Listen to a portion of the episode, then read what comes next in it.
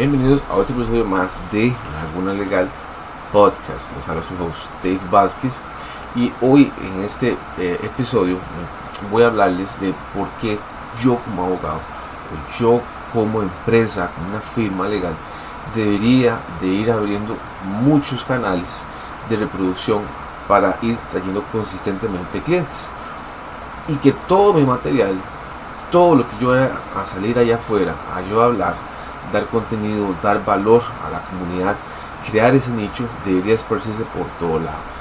¿Cuáles son esas, esas fuentes? Debería ser LinkedIn, Facebook, Instagram, YouTube y mi website. En mi website deberían estar todos los videos, todos los blogs de todo lo que yo tenga que estar escribiendo para ir atrayendo clientes consistentemente, retenerlos e ir creciendo constantemente. ¿verdad?